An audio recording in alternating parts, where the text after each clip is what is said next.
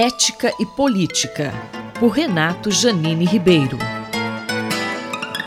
Professor Janine, uma operadora de caixa de uma farmácia em São Bernardo do Campo, em São Paulo, foi demitida por justa causa após elogiar Adolf Hitler por, abre aspas, matar pretos, fecha aspas. Ela recorreu na Justiça do Trabalho, mas perdeu. As ofensas foram ditas a uma mulher negra de 61 anos que trabalha no local. A conduta da empresa e da Justiça do Trabalho foi correta? A expressão de preconceito não está amparada pela liberdade de palavra. Liberdade de expressão é algo que surgiu no mundo. Por quê? Por algumas razões. Primeiro, as pessoas são diferentes. Segundo, a percepção de que quando você tem uh, diferenças de opinião ou de concepção, a discussão entre elas permite chegar a algo melhor. A velha expressão da discussão nasce à luz. Então, o objetivo da liberdade de expressão é que diferentes formas de expressão venham à tona e que permitam chegar a um resultado melhor. É claro que isso não ampara a incitação ao crime ou a participação do crime, porque é bom dizer, palavras não são desprovidas de ofensa. Palavras têm, são armas também. Você pode gerar resultados horríveis a partir de palavras. Por exemplo, o próprio nazismo. Ele eh, começa com o Hitler, com o discurso dele antissemita e, e contra os eslavos e tudo mais, e depois vai resultar no quê? Vai resultar em 6 milhões de judeus, 20 milhões de eslavos, milhões de outras pessoas, incluindo ciganos, incluindo homossexuais, incluindo negros, exterminados em campos de concentração. Então essas palavras não foram inocentes. Então, quando alguém diz que Hitler fez bem por matar pretos, essa pessoa está propondo justamente um crime. Ela está elogiando um crime, elogiando um criminoso pelo crime que ele cometeu, e ela está prometendo uh, um crime ainda maior.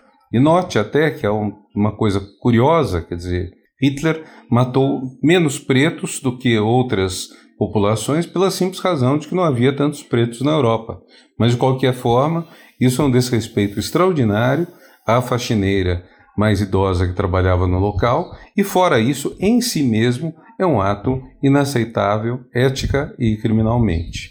Na sua opinião, a sociedade está conseguindo combater o discurso de ódio ou muito mais poderia ser feito? Quanto ao combate do discurso de ódio, eu acho que o Brasil está bem insuficiente nisso. Na verdade, nos últimos anos, aumentou a disponibilidade para o discurso de ódio. A, a situação política do Brasil hoje é uma situação na qual uma parcela da população se sentiu autorizada, até por exemplos vindo de cima, a dizer coisas odiosas sobre outras. Então, afirmar, por exemplo, que homossexuais teriam algo a ver com Satanás, afirmar que a vacina poderia uh, gerar mudanças no comportamento sexual das pessoas. Muitas coisas desse tipo foram ditas que associam a ignorância e o ódio. Isso é uma coisa que não, não pode ser tolerada numa sociedade democrática. É justamente porque uma sociedade democrática que ela estabelece a palavra como um valor importante. A palavra é um valor importante, mas não é algo inofensivo, não é algo inócuo.